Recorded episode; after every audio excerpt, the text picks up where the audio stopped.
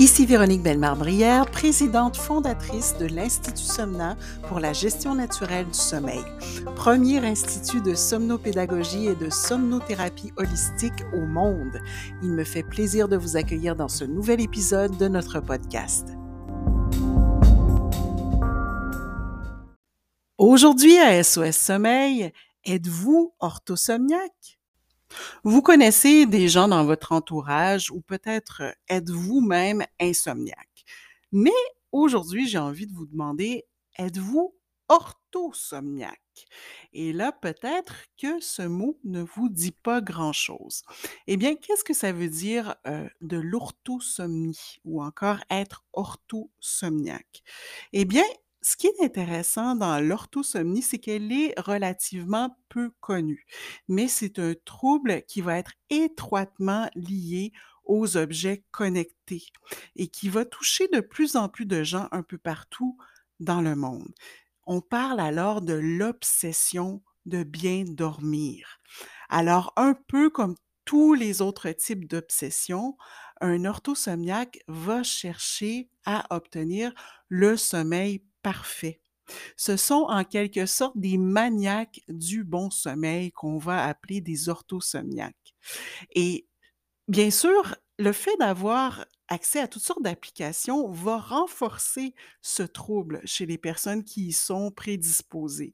Euh, il va y avoir des gens qui vont dire non seulement je veux dormir, mais je veux dormir un minimum d'heures, je veux que mon sommeil soit réparateur, qu'il tienne d'une traite, euh, qu'il n'y ait pas de micro-réveil, euh, qu'il soit de la plus haute qualité possible, que je sois bien oxygéné. Et là, ces gens-là vont se mettre à analyser au maximum leur sommeil. Le problème, c'est que le sommeil, ça ne se contrôle pas comme ça. On ne peut pas décider du type de sommeil qu'on va avoir, du nombre d'heures qu'on va réussir à dormir. Et plus on essaie de contrôler son sommeil, plus le sommeil s'en va. Et on voit d'ailleurs de plus en plus de gens qui, en souffrant d'orthosomnie, se mettent à souffrir d'insomnie par la suite parce que justement, ils deviennent tellement obsédés par leur sommeil que ça crée exactement l'effet inverse. Alors, un peu comme quelqu'un qui serait anorexique, qui se mettrait à calculer toutes ses calories euh, pour s'assurer de ne pas trop en consommer, pour ne pas grossir, qui deviendrait complètement obsédé par rapport aux calories qu'il ingère. Mais dans ce cas-ci, c'est un peu euh, l'effet inverse, mais on va complètement analyser et suranalyser toutes les données euh, en ce qui a trait au sommeil pour avoir le sommeil le plus parfait possible. Mais le sommeil parfait, c'est quoi? Ça va dépendre de chaque personne, ça va dépendre des besoins de sommeil de chaque personne, ça va dépendre du chronotype de chaque personne. Donc, le rythme circadien qui va varier. On sait que les horloges biologiques n'indiquent pas toute la même heure chez chaque personne. Il y a des personnes qui euh, vont avoir aussi un sommeil qui naturellement va être davantage fragmenté que d'autres et ce n'est pas toujours un trouble du sommeil. Dans bien des cas, il y a des gens qui dormiraient peut-être plus facilement si on dormait sur un mode polyphasique ou même biphasique, donc en deux phases sur 24 heures plutôt que de dormir en une seule phase consolidée. Donc, il y a des personnes qui s'en sortiraient mieux comme ça. C'est la société, en quelque sorte, qui a commencé à imposer euh, le sommeil monophasique pour des, des questions de, travail, de productivité, mais à la base, ce n'est pas tout le monde qui est davantage fait pour dormir en mode monophasique. Alors évidemment, tout ça peut donner lieu à beaucoup de malentendus. Et là, ben, ce qu'on voit, c'est des personnes qui deviennent angoissées face à leur sommeil. Euh, alors, pour produire, elles sont convaincues qu'elles doivent avoir tel type de sommeil, tel nombre d'heures de sommeil. Euh, elles ont très peur de développer des maladies graves au sommeil. Euh, elles ne veulent pas, évidemment, euh, s'empêcher de réaliser certains projets par manque d'énergie. Donc, elles ont des objectifs sommeil, mais qui sont d'un sommeil parfait. Alors, ça devient un sommeil qui n'est plus réaliste. Ce sont des gens qui parfois vont acheter un oreiller connecté, euh, la température de l'oreiller va varier selon leur cycle de sommeil, toutes sortes de gadgets. Euh, ils vont faire aussi euh, des cures de produits naturels, ils vont changer régulièrement de matelas jusqu'à essayer de trouver le matelas vraiment ultime. ils vont avoir un bracelet connecté qui va analyser leur... Elles vont avoir plutôt j'ai parlé des personnes ou des gens, je me souviens plus, mais en tout cas, elles vont avoir un bracelet connecté qui va analyser leur sommeil durant la nuit. Euh, là, le matin, elles vont se réveiller. Ah, ça leur dit qu'elles ont dormi euh, euh, d'une certaine façon et que leur sommeil est de qualité, euh, bon, disons, on va dire que leur sommeil a une qualité de 7 sur 20, alors là, elles vont se mettre à paniquer. Ça va leur dire aussi que leur sommeil lent profond n'est peut-être pas d'assez bonne qualité, alors qu'en réalité, on sait très bien que ces applications-là ne mesurent pas véritablement le sommeil. C'est une arnaque.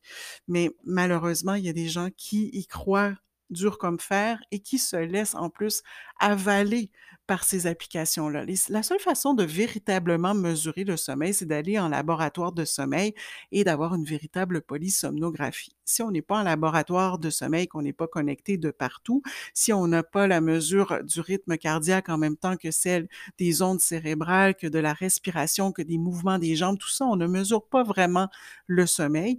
Et ces appareils-là vont, oui, nous donner des données, mais on ne sait pas trop que signifient ces données-là. En tout cas, ce ne sont pas des véritables données sur le sommeil et ça, les spécialistes du sommeil s'entendent tous là-dessus. Alors, déjà en partant, c'est une arnaque euh, jusqu'à un certain point. Donc, c'est un objet qui est trompeur. Peut-être qu'il mesure vos moments d'inactivité versus vos moments d'activité, mais il n'est pas en mesure de donner toutes les données qu'il prétend pouvoir vous donner.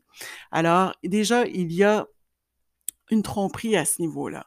Mais par la suite, en plus, si les gens, si c'était des vraies données, ça ne change pas grand-chose d'avoir ces données-là lorsqu'on veut bien dormir. Au contraire, plus on va s'attarder à ces données-là, plus on va créer une hantise du mal dormir et plus on va se mettre à concrétiser cette, euh, cette hantise-là parce qu'on va devenir trop obsédé face à son sommeil, trop angoissé éventuellement et on va se mettre à mal dormir. Et là, c'est là qu'on voit les gens commencer à prendre de la mélatonine, euh, euh, prendre des rendez-vous euh, chez le psychologue parce qu'ils sont sûrs que leur sommeil fait défaut, ou encore demander des médicaments pour dormir. Et ça fait tout l'effet inverse de ce que l'on souhaite la plupart du temps. Je ne dis pas que c'est le cas de toutes les personnes qui ont des applications que de réagir comme un orthosomniaque, mais lorsqu'on réagit de cette façon-là, ça accentue l'anxiété de performance face au sommeil. Alors, évidemment, les orthosomniaques, finalement, aboutissent chez les accompagnants au sommeil et là, ils ont des demandes très, très, très particulières. Donc, ils ont déjà, en quelque sorte, posé leur propre autodiagnostic sans même euh, être médecin ou quoi que ce soit, sans même avoir eu une polysomnographie, mais ils arrivent en, ayant toutes leurs données. Vous voyez ce qui est arrivé dans ma semaine. Ce jour-là, j'ai dormi moins de minutes en sommeil récupérateur. Ce jour-là, euh, ça m'a pris trop de temps à m'endormir. Et là, ben, premièrement, déjà, il faut leur faire comprendre que ce ne sont pas vraiment des véritables données et aussi que, évidemment, ben, le diagnostic pourrait être posé, mais il faudra aller en laboratoire du sommeil.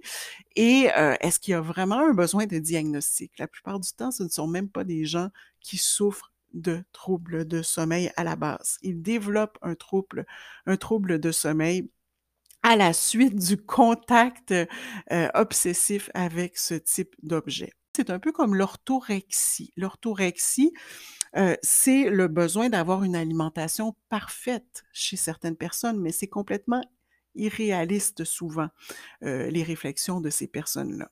Alors, on ne veut pas euh, nécessairement viser à avoir une alimentation absolument parfaite en tout temps, à tout moment, parce que on va en faire une obsession et éventuellement, ben, on va avoir des problèmes alimentaires, on va avoir d'autres troubles alimentaires qui vont en résulter. Du côté de l'orthosomnie, c'est la même chose et on compare souvent ça à l'anxiété de performance qui euh, prendrait place, par exemple, chez quelqu'un qui ferait de la dysfonction érectile.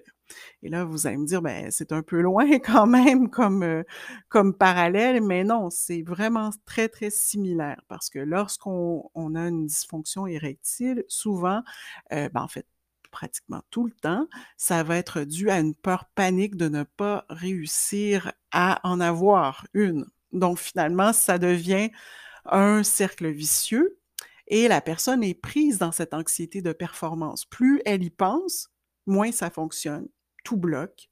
Donc finalement, ben, la panique engendre euh, la panne, tout simplement. Et dans le cas du sommeil, euh, ben, c'est la même chose. Si on a une panique, on va engendrer la panne. Et si on est orthosomniaque, on risque fort de tomber dans cette spirale de panique qui va engendrer la panne. Alors, simplement, on va plutôt euh, recommander, tous les spécialistes du sommeil dignes de ce nom vous le diront, on va plutôt commencer à vous recommander de regarder, euh, à travailler votre sommeil à partir de votre réveil. Et là, vous allez voir que les choses vont se placer durant la journée. Vous allez plutôt travailler sur votre dépense d'énergie durant la journée, euh, sur euh, votre gestion du stress et des émotions durant la journée, euh, trouver des occasions justement de vider son sac de stress au fur et à mesure va être beaucoup plus profitable que d'essayer d'analyser son sommeil avec des objets qui de toute façon ne peuvent pas vraiment le faire. donc voilà ce qu'on peut vous recommander, c'est vraiment de remettre les choses en perspective, de comprendre que l'insomnie, c'est un problème d'éveil plutôt qu'un problème de sommeil. On vous en parle, je vous en parle dans un autre épisode où je vous partage une vraie tranche de vie. Donc, euh, je vous invite à l'écouter si vous ne l'avez pas déjà fait. L'insomnie n'est pas un problème de sommeil. Donc, évidemment, si on le prend dans le sens inverse, on va avoir des bien meilleurs résultats et on va pouvoir réussir justement à l'heure du coucher à véritablement se déconnecter. Et c'est pour ça d'ailleurs qu'on vous recommande uniquement dans les accessoires que l'on recommande ceux qui sont déconnectés, euh, parce que ce sont les seuls qui peuvent véritablement vous aider sans créer une obsession euh, qui vient souvent malheureusement avec la connexion. Alors voilà pour euh, l'épisode d'aujourd'hui sur l'orthosomnie. Peut-être que vous vous êtes reconnu, peut-être que vous avez des questions, des témoignages à partager.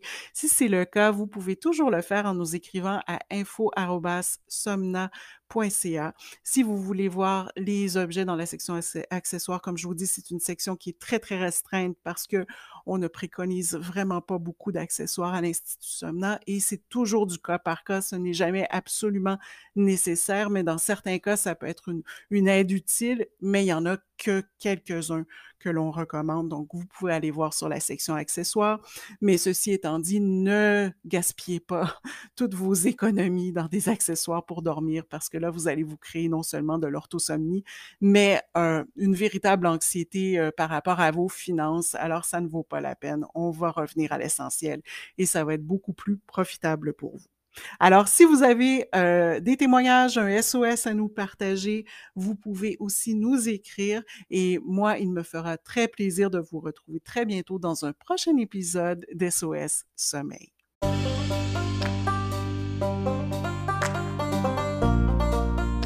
L'Institut Somna offre des formations et des consultations pour apprendre ou réapprendre à bien dormir naturellement à tout âge de la vie.